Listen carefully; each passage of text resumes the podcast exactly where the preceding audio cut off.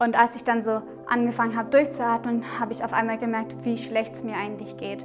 Und das hat mich richtig schockiert, dass ich das Bedürfnis hatte, erstmal gar nichts zu machen.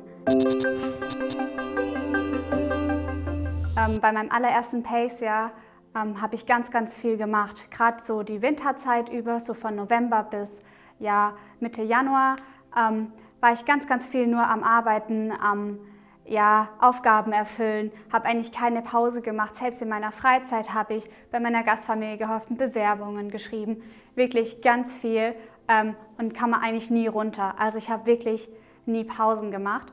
Und dann war ich an Weihnachten daheim, habe ähm, mit meiner Familie Weihnachten gefeiert und Weihnachten ist ja eigentlich auch so ein Fest, wo ganz, ganz viel passiert. Ähm, genau, und dann danach bin ich auf eine Silvesterfreizeit gegangen. Und das war das allererste Mal, wo ich wirklich eine Pause gemacht habe, wo ich Zeit hatte zum Durchatmen. Ähm, und als ich dann so angefangen habe durchzuatmen, habe ich auf einmal gemerkt, wie schlecht es mir eigentlich geht, wie stark ich ähm, ja am Ende war, dass ich eigentlich gar nichts mehr machen konnte. Und ich habe als allererstes mal zwei Tage lang Pause gebraucht. Ich bin eigentlich ein Mensch, der auf Freizeiten immer überall dabei ist, immer ganz, ganz viel mit Menschen macht. Und das hat mich richtig schockiert, dass ich das Bedürfnis hatte, erstmal gar nichts zu machen, mich alleine in mein Bett zu legen und einfach nichts zu machen, ein bisschen Musik zu hören und das war's. Das hat mir gezeigt, hey Rahel, es ist wichtig, Pausen zu machen. Auch wenn in der Bibel steht, hey, seid fleißig in allem, was ihr tut und tut es so, als ob ihr es immer für Gott macht.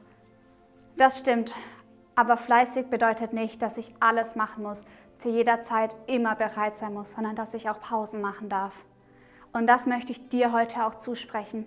Hey, du darfst Pause machen. Du darfst dir jeden Tag eine Zeit nehmen, wo du sagst, hey, das ist eine Zeit nur für mich. Ich nenne die seit letzten Winter einfach Me-Time und sage, ich nehme jeden Tag eine halbe Stunde, wo ich einfach sage, da mache ich nichts, da mache ich was, was mir gut tut. Bei mir ist das zum Beispiel, ich puzzle voll gerne oder ich lese. Ähm, und dann ist das einfach gut, da erhole ich. Was ist das denn für dich?